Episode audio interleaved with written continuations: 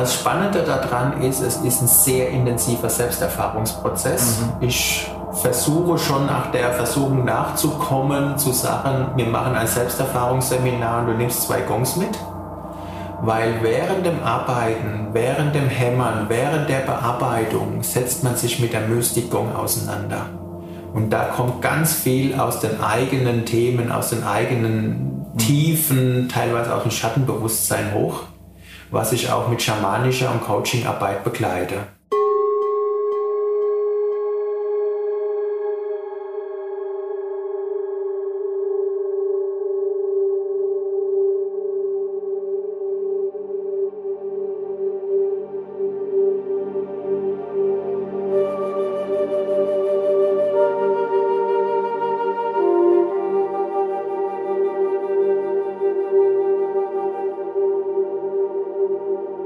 Wege in deine Mitte, der Work-Life-Balance Podcast von und mit Dominik Braun.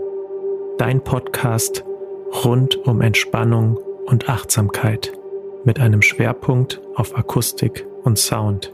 Interessante Wissensbeiträge, spannende Interviews und entspannende Klänge.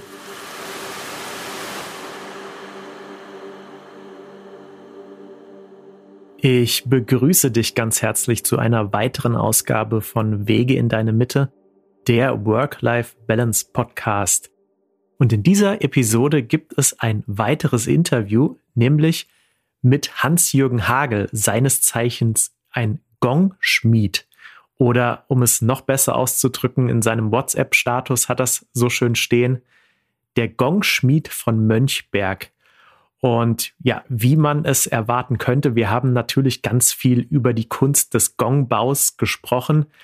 Und ich muss tatsächlich auch dazu sagen, bei dem Interview war es jetzt so, es ist ja nicht so, dass wenn man eine Person interviewt, dass man während dem Interview redet und davor und danach kein Wort mehr miteinander, sondern man redet ja auch davor und danach miteinander. Und da war es jetzt wirklich so gewesen, da waren so viele spannende Gespräche mit ihm gewesen, während ich das Mikrofon leider nicht auf Aufnahme hatte, also vor dem Interview, nach dem Interview. Und ja, im Nachhinein habe ich mir dann gewünscht, ach, hätte ich das Mikrofon da doch auch noch laufen lassen. Also Hans-Jürgen ist einfach ein Mann, der sehr viel zu erzählen hat. Und auch wenn sehr vieles jetzt leider sozusagen verloren gegangen ist, so ist trotzdem einiges auch erhalten geblieben in Form des Interviews. Und das möchte ich dir heute zeigen. Und ich möchte dir aber nicht nur die Sachen, die er zu erzählen hat, zeigen, sondern auch die Geräusche, die er machen kann.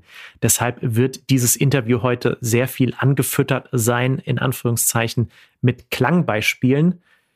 Alle Klangbeispiele habe ich jetzt in dieser Podcast-Folge jedoch nicht untergebracht, weil es einfach viel zu viel war. Das heißt, alles, was du im Podcast nicht findest, das findest du auf YouTube, auf meinem YouTube-Kanal.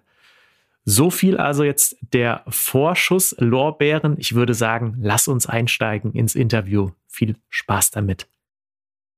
Ich bin hier heute im Gong-Zentrum Eichenwurzel bei Hans-Jürgen Hagel. Und ja, wie der Name es schon vermuten lässt, hier stehen um uns herum ganz viele Gongs. Und ich würde jetzt einfach mal sagen, Hans-Jürgen, stell dich doch mal kurz vor, was du machst. Ja, ich bin Hans-Jürgen, Gongbauer hier in Mönchberg im Spessart.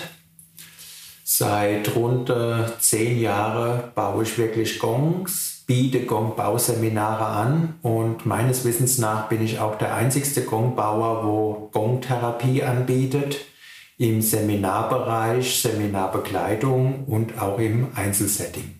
Ja, ich stelle jetzt äh, ganz, ganz bewusst provokant äh, die Frage, wahrscheinlich ähm, war dein Vater schon Gongbauer gewesen und dein Opa auch und das ist so eine Familientradition. nee, ganz und gar nicht. Also kein Gongbauer, aber ich komme aus einer Handwerkerfamilie, äh, habe von meinem Opa sehr, sehr viel mitgenommen, was Handwerk betrifft, was Experimentieren betrifft. So das Motto geht nicht, gibt's nicht. Das war so das Schlagwort meines Opas. Mein Vater war Heizungsbauer, Landmaschinenmechaniker und so. Also von daher habe ich das Thema Metall in die Wiege gelegt gekriegt irgendwo. Ich habe auch Bauschlosser gelernt. Also Metallbearbeitung ist jetzt kein Thema für mich. Was ein großes Thema für mich war, ist Musik. Ich hatte mit Musik überhaupt nichts am Hut. Ich konnte nicht hören, ist der Gong tiefer oder höher wie der andere. Ich hatte da keine Ahnung, auf was ich mich einlasse. Ich wusste, ich kann Metall bearbeiten. Irgendwas hat mich aus dem Inneren heraus dahin getrieben. Und ich habe es gemacht. Ich habe angefangen und hätte auch nie geglaubt, dass es diese Dimensionen annimmt. Und das war einfach mein Ding, es war mein Hobby gewesen, es hat mir Freude gemacht. Und dass ich da damit mal meinen Lebensunterhalt verdiene, war nie mein Fokus, hätte ich auch nie daran geglaubt, dass es überhaupt funktioniert. Hm, hm. Interessant, Wahnsinn. Ja, also ich muss jetzt dazu sagen auch, wir hatten uns ja damals kennengelernt, unter anderem über eine schamanische Männergruppe auch, die du angeboten hast. Und äh, du hast jetzt schon auch erwähnt, dass du äh, Schlossbauer, glaube ich, hast du gesagt? Bauschlosser. Bauschlosser, Entschuldigung. Bauschlosser. Ähm, gelernt hast. Was ist so dein, äh, also sagen wir mal ab der Schule, die, die Zwischenschritte, wie du zum, zum Gongbauer letztlich, sage ich mal, geworden bist? Wow, das war sehr abwechslungsreich. Also ich habe viele Sparten durchlaufen. Nach der Bauschlosserlehre bin ich in den Maschinenbau, habe da Steuerungstechnik gemacht, computergesteuerte Maschinen zu programmieren, Hydraulik, Pneumatiksteuerungen zu entwickeln, mit Schaltplanzeichnen und dergleichen. War äh, zwischenzeitlich im Kachelofenbau gewesen, habe Keramik selber gemacht, Glasuren gemischt, Brennöfen gebaut, die Grundöfen auch mit aufgebaut und gemauert, Bäder gefliest, verputzt. War auch da viel dem Bau unterwegs, zwischenzeitlich auch. Bin dann danach in der Pharmaindustrie gelandet als Einrichter. Dann auch als Führungskraft, als Teamleiter war ich acht Jahre gewesen und der Weg zum Thema Gongbau, Schamanismus, Männerarbeit, hat mich eigentlich mein Krankheitsweg dahin geschubst oder hingeschoben, wo ich Laufe meines Lebens immer wieder massivste körperliche Einschränkungen und nach psychische Einschränkungen hatte. Hatte drei Klinikaufenthalte hinter mir und spätestens nach dem dritten habe ich gemerkt, es muss sich jetzt was ändern und habe meinen Führungskräftejob hingeschmissen. Mhm und bin dann ganz konkret in das Thema Kunsthandwerk, Männerarbeit, Männercoaching reingegangen. Und wie gesagt, die Gongs waren so mein Fable irgendwo gewesen, was so meine Freude war. Und die haben sich immer mehr in den Vordergrund geschoben, so reingedrängt. Mhm. Dementsprechend ist das Kunsthandwerk etwas mehr zur Seite gerutscht, ja. das Coaching ein bisschen mehr auf die andere Seite ja. gerutscht. Die Gongs, die sind so nach vorne. Ja die wollten gebaut werden, sage ich immer wieder. Es war nicht mein Fokus, es war nicht mein Ziel, aber die haben sich nach vorne gedrängt. Ja. Und, äh, also das, das, Leben hat ja praktisch irgendwie auch diese, diese Hinweise von außen gegeben. Das ist es, das ist dein Weg, oder? Ja. ja. Und ich merke immer mehr, dass ich meinem Lebensweg erfolge, dass ich auf meiner Lebensspur bin, wo ich immer auch gesucht habe, was bin ich, was mhm. äh, ist meins warum inkarniere ich überhaupt oder habe ich inkarniert? Mhm. Was ist das Thema dahinter? Wo soll es entlang gehen? Und jetzt verbinde ich das Ganze, also in dem Gong-Bau ist für mich ganz viel Polarität, Männlichkeit, Weiblichkeit mit drin, in der mhm. Materialauswahl ist das mit drin, in der Energetisierung ist das mit drin. Ich begleite dementsprechend die Seminare, auch mit Gongs, mhm. Tantra-Seminare, äh, Männlichkeit, Weiblichkeitsseminare. Mhm. Und das fließt jetzt also so mein schamanischer Background, mein Coaching-Background fließt komplett in den Gong mit ein. Wow, das ist cool. Äh, kannst du dich noch daran erinnern, wann du den ersten Gong irgendwie gesehen hast und gespürt hast, das ist vielleicht auch was, was für mich interessant sein könnte irgendwie?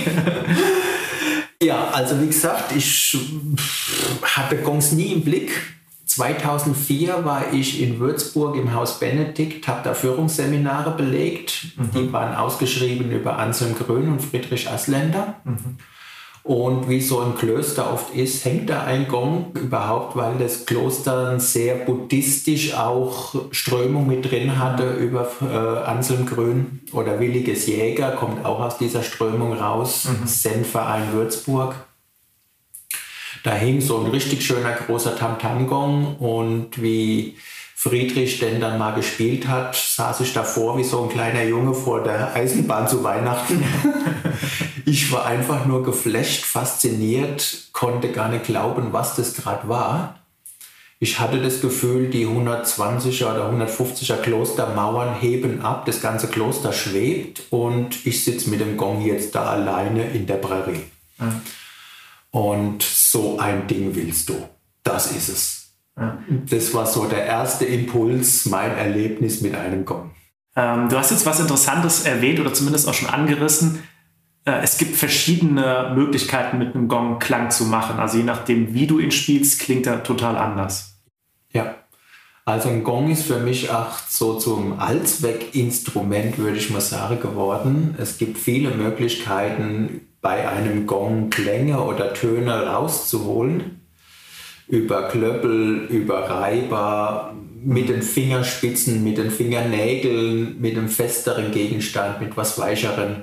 Also da ist eine riesengroße Vielfalt drin und die kindliche Experimentierfreude auch, da an den Tag gelegt werden kann.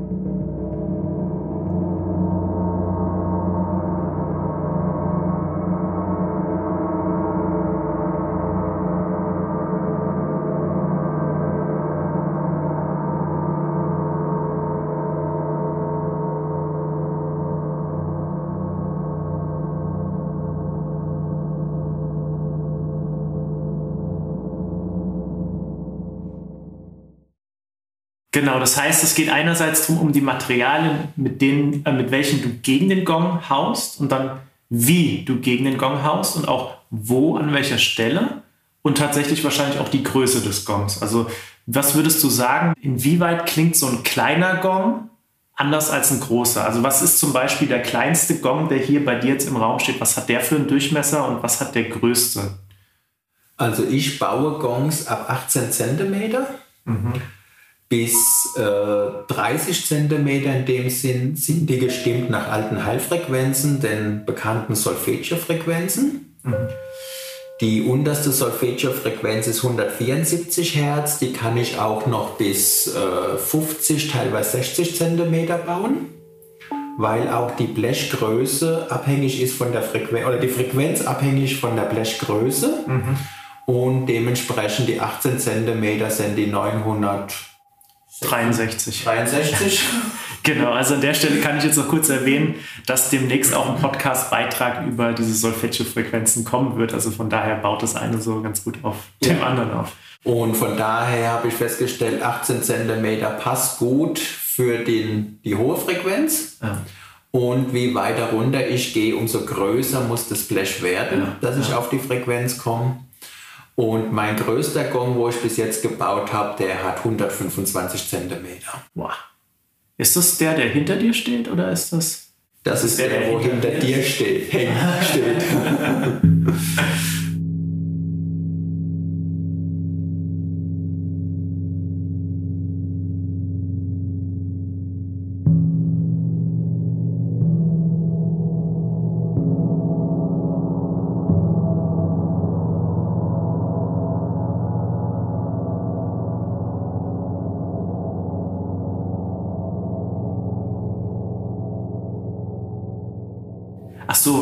jetzt über Frequenzen gesprochen haben.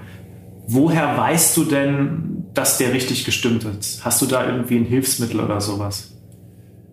Also ich arbeite wenig mit technischen Mitteln oder mit rein rationellen Mitteln. Ich gehe erstmal über das Thema Gefühl. Ja. Bei meinem Gongbau ist ganz intensiv die Energiearbeit mit drin. Meine energetische Ausrichtung, auch an welchem Tag baue ich einen Gong, mhm. ist es Vollmond, ist es Neumond, wo sind wir? Wenn es ein Kundenauftrag ist, wie bin ich verbunden mit dem Kunden? Also wir machen da meist vorher so eine Art schamanische Reise, dass ich mich auf den Kunden einschwinge, seine Energie fühle, dann baue ich in seinem Auftrag den Gong für ihn. Mhm. Und äh, das Thema Frequenzen, wenn ich jetzt einen Solfeggio-Gong baue, habe ich eine Handy-App, eine Stimm-App mhm. oder äh, Frequenz-App wo ich mich dann rantaste an diese Frequenz. Mhm. Wenn ich jetzt einen, sag mal, Alltagsgong baue, baue ich den Gong fertig und gehe nach dem Gefühl. Mhm. Hört er und fühlt er sich für mich stimmig und harmonisch an, das ist meine Ausrichtung. Klar halte ich dann die App auch hin, gucke, was hat er für einen Frequenzbereich, was ist möglich, kann er noch etwas tiefer gehen, wo liege ich da, wie ist er von der Ausschwingung her, aber grundlegend erstmal rein von der Energie, von der Fühlbarkeit. Mhm. Das heißt, du baust deine Gongs einerseits wirklich für konkrete Anfragen, die Leute an dich haben, aber das weiß ich schon und da kannst du gerne noch ein bisschen was drüber erzählen. Du hast auch eine Kooperation mit einem großen deutschen Musikhaus, Online-Händler, für die du deine Gongs baust. Wie ist es dann dazu gekommen? Ja, also ich bin jetzt seit gut drei Jahren bei Thomann mit dem Versandhandel. Mhm. Es kam eigentlich aus der Neugierde heraus, mal zu Thomann zu fahren und zu gucken, was haben die an Gongs, was haben die an Klöppel, einfach mal zu stöbern und zu gucken, wie man so als Mann nach meinem Werkzeugladen geht und mal durchströmert. Und habe gesehen, dass die nur die China-Tamtams da haben Mhm. Und sonst gar nicht viel da war. Und dann bin ich in die Offensive gegangen und habe gesagt, was braucht es, dass meine Gongs bei euch platziert werden? Und dann hieß es, wenn die Qualität passt und der Preis passt, spricht nichts dagegen. Und das hat mich herausgefordert, zwei Monate später hinzufahren mit einem Sortiment meiner Gongs und zu sagen, hier bin ich, das habe ich. Ja, und es hat gepasst. Derzeit bin ich bei Thomann im Handel mit drin. Mhm. Und auch da weiß ich nicht, für wen der Gong ist, was für ein Kunde den Gong kauft.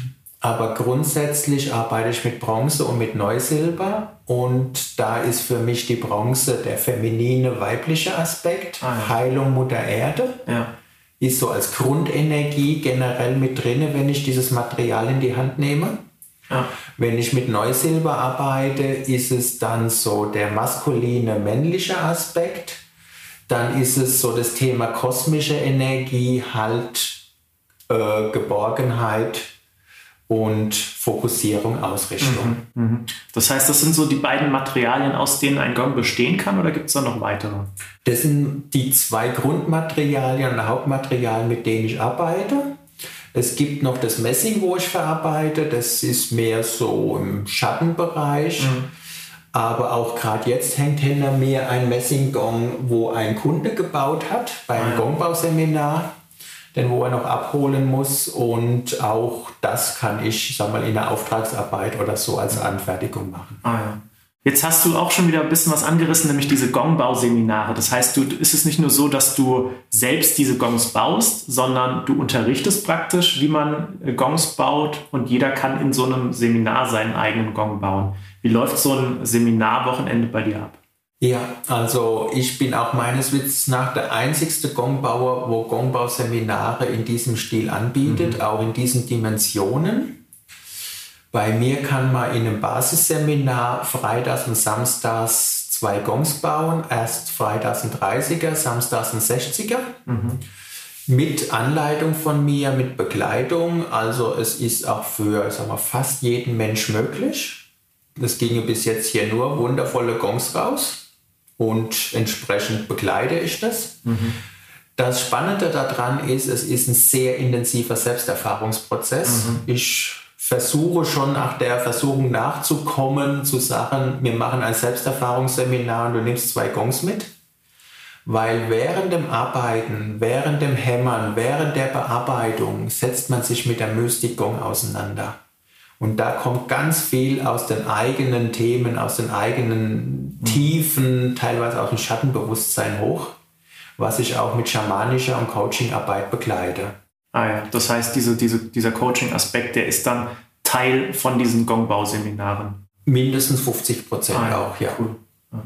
Also da geht es auch sehr stark um das Thema Männlichkeit, Weiblichkeit, Gesundheit, Fokussierung, Zielausrichtung. Wo möchte ich in drei oder in fünf Jahren stehen? Welches ist dein Material, was dich unterstützen, was dich begleiten kann, was dir dient mhm. auf deinem Weg? Mhm. Das sind Grundlagen dieses Seminars. Mhm. Beim Aufbauseminar 1 kannst du dann Gongs bauen bis 110 cm mhm. in Bronze und oder Neusilber. Und bei Aufbauseminar 2 kannst du aktuell Gongs bauen bis 125 cm. Ah ja, okay. Eine sehr interessante Erfahrung, die ich jetzt auch schon gemacht habe. Also ich muss, sage jetzt ganz ehrlich, ich habe noch keins von deinen äh, Seminaren besucht. Was ich aber besucht habe, und das war für mich auch so eine super flashige Erfahrung sozusagen, war eine Gong-Meditation. Das heißt, es läuft oder lief so ab, dass ähm, ja, der Hans-Jürgen den Gong praktisch gespielt hat. Wir waren, weiß ich nicht, so circa sieben bis zehn Teilnehmer, haben gesessen oder gelegen, glaube ich, und lassen den Gong auf uns wirken. Bietest ja. du diese, diese Art der Gong-Meditation immer noch an? Ja, die biete ich immer noch an. Bei mir hier in Mönchberg einmal im Monat oder auch anderweitig im Umkreis bei Menschen, die mich sag mal, anfragen. So im Rhein-Main-Gebiet und äh, das ist das eine. Ich biete aber auch Seminarbekleidung an, also für andere Menschen, wo Seminarleiter sind, mhm. wo ich die Seminare begleite. Ah, ja. Und es kann zum Beispiel ein Tantra-Massage-Seminar sein.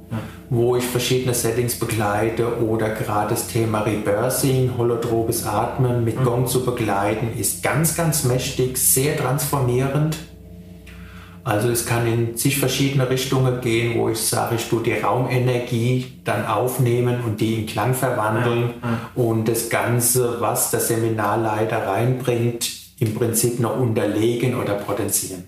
Von, von, von deiner Erfahrung her, würdest du sagen, dass der reine Klang des Gongs schon eine heilsame Wirkung irgendwie auf die Menschen hat? Auf jeden Fall. Ja, ja ganz, ganz klar. Ich mache gerade auch aktuell eine Klangtherapieausbildung die ist jetzt drei Viertels etwa um.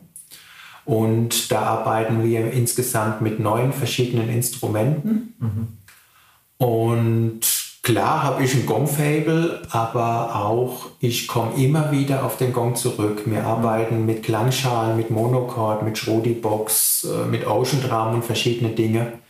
Und ich komme immer wieder auf den Gong zurück, weil er für mich einfach das Mächtigste ist. Mhm was existiert und wo ich für mich am tiefsten in das Zellsystem reinkomme. Mhm. Äh, ich kann mich erinnern, damals bei der Gong-Meditation hast du am Anfang in der Einführung auch gemeint, dass der Gong sich an die Schwingungen anpasst, die von den Themen, die die Teilnehmer haben, äh, gerade da sind. Das heißt, sage ich mal, wenn ich jetzt irgendwie äh, irgendein Thema habe, was irgendwie mit Beziehung zu tun hat, dann wird der Klang des Gongs anders sein, wenn du spielst, als wenn jetzt Teilnehmer da sind, die irgendwie ein Thema mit Tod und Trauer irgendwie haben, oder? Ja, aber ich glaube, ganz so krass kann man es nicht abgrenzen. Okay. Aber es geht schon eher so darum, äh, wie ist der Teilnehmer aufgeschlossen? Ist er zum Beispiel ein fester, harter Kern, mhm. eher verschlossen? dann klingt der Gong auch mal dumpf mhm. und kommt gar nicht in die Höhe. Er bringt keine Lebendigkeit rein. Ich sag mal, er ist wie eingefroren. Mhm. Oder äh, die Teilnehmer sind eher offen, sind schon vom Grundsatz her fein, sind durchlässig. Dann merke ich manchmal, dass der Gong schon eher so wild nach vorne, sehr, sehr schwingungsfreudig mhm. ist mhm. und ich dann eher schon mal so, hey, langsam, bisschen sachter, so weit sind ja. wir noch nicht. Ja. Also daran merke ich, wie der Einzelne im Einzelsetting oder wie die Gruppe, die Gruppenenergie dann wirkt. Ja. Und beim Gongspiel geht der Klang nach außen in den Raum zu den Teilnehmern. Der Teilnehmer reflektiert in dem Sinn diesen Klang und wie der Gong dann klingt, nehme ich wieder wahr und mhm. dementsprechend baue ich mein Spiel auf. Ah, ja. Ähm, du hast bei den Seminaren schon erwähnt oder hast jetzt mehrmals auch angerissen so ein bisschen, dass du praktisch so der Einzige bist in einem großen Umkreis, sage ich mal, zumindest mal deutschlandweit, der das, diese, dieses Spektrum, so wie du es anbietest, anbietet. Das wirft bei mir natürlich die Frage auf, von woher kommen dann, dann die Teilnehmer überall? Also wie, was sind so die weitesten Anfahrtsreisen, die du jetzt schon hattest von Teilnehmern? Also bei den Gong-Bauseminare war die weiteste Anreise Bali. Wow. Aber das war ein Mann, der kommt ursprünglich aus München, war viele Jahre beruflich im asiatischen Raum unterwegs, hat ein Yoga-Hotel dann in Bali gebaut Aha. und kam dann zu mir zum Gongbauen in Verbindung mit Besuch seiner Eltern in München. Aha. Das hat mich dann schon beeindruckt. Für nächstes Jahr ist geplant Australien, dass mehrere Menschen von Australien hierher kommen zum Gongbauen. Wow. Das ist schon Ausnahmefälle, also jetzt standardmäßig ist es, sagen wir, deutschsprachiger Raum, Österreich, aha, Schweiz, Deutschland, Niederlande, Holland waren jetzt verschiedene dabei. Ja, so dieser Umkreis. Wow, ja, das ist krass. Auch weil das Seminar deutschsprachig geführt wird. Ja, das sollte es gewesen sein mit dem Interview. Ich danke dir. Ähm, aber natürlich nicht ohne dich wegzulassen, ähm, bevor du den Leuten noch gesagt hast, wie sie dich finden können im Internet. Also wenn jemand jetzt totales Interesse irgendwie hat, äh, ein Gongbau-Seminar bei dir zu buchen, ähm, wo findet man dich?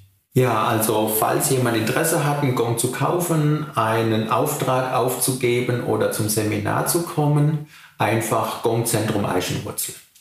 Da bin ich zu finden mit meiner Webseite bei Instagram, bei Facebook und auch bei Thomann zum Beispiel einfach in die Suchleiste Eichenwurzel eingeben und also irgendwie Eichenwurzel, Gongzentrum Eichenwurzel mhm. bin ich findbar.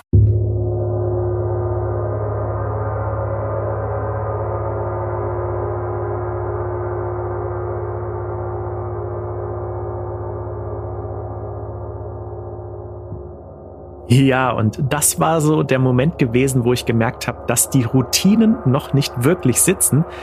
Denn ich habe ja eigentlich geplant, jeden Interviewpartner am Ende des Interviews mit diesen Kaffee- oder Tee-Fragen zu quälen, sozusagen. Das hatte ich ja mit Dominik Blümel und Liliette auch schon gemacht gehabt in der ersten Folge, aber bei dem zweiten Interview, was ich geführt habe, da war ich irgendwie nicht so vertraut mit meinen eigenen Routinen und habe das doch glatt vergessen. Deshalb habe ich das Ganze noch nachgeholt und reiche dir das Ganze jetzt im Abspann sozusagen nach.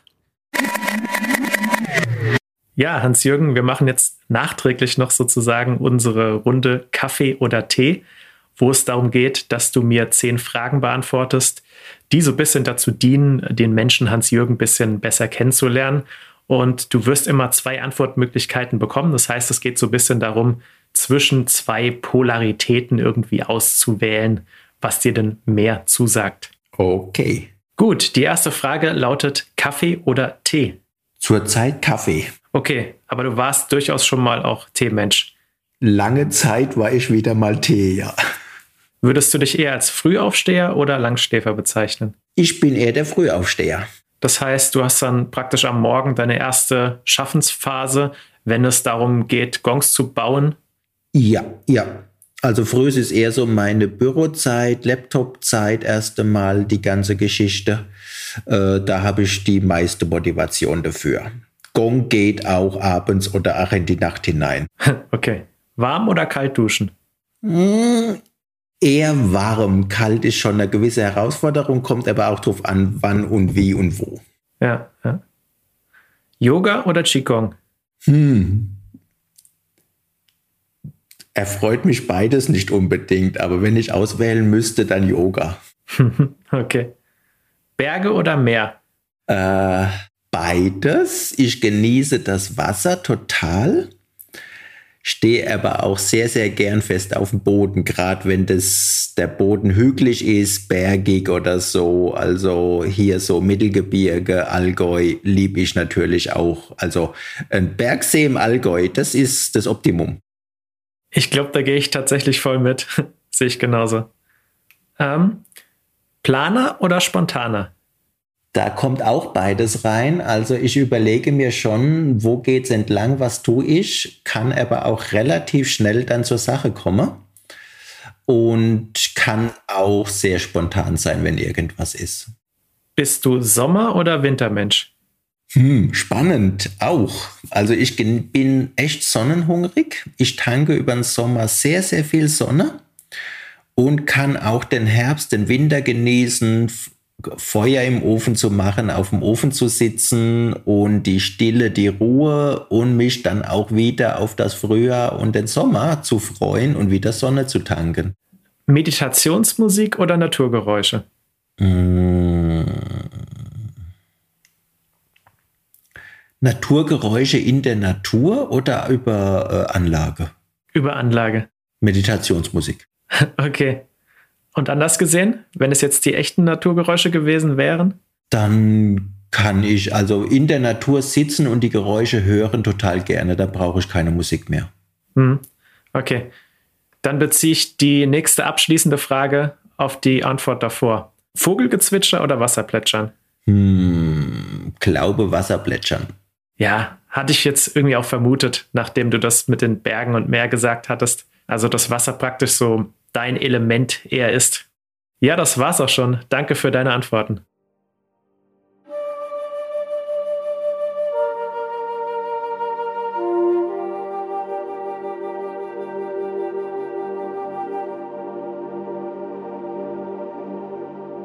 Und damit sind wir auch schon am Ende dieser Folge von Wege in deine Mitte, der Work-Life-Balance Podcast, angelangt. Ich danke dir von Herzen fürs Zuhören. Wenn dir diese Folge gefallen hat, dann teile diesen Podcast gerne mit Menschen, die daraus auch etwas für sich mitnehmen können. Abonniere den Podcast, um immer auf dem Laufenden zu bleiben und keine weitere Folge zu verpassen. Auf meinem YouTube-Kanal findest du entspannende Klänge wie Meditationsmusik und Naturgeräusche, die ich auf meiner Webseite auch verkaufe. Schau gerne mal vorbei. www.worklifebalancecoach.com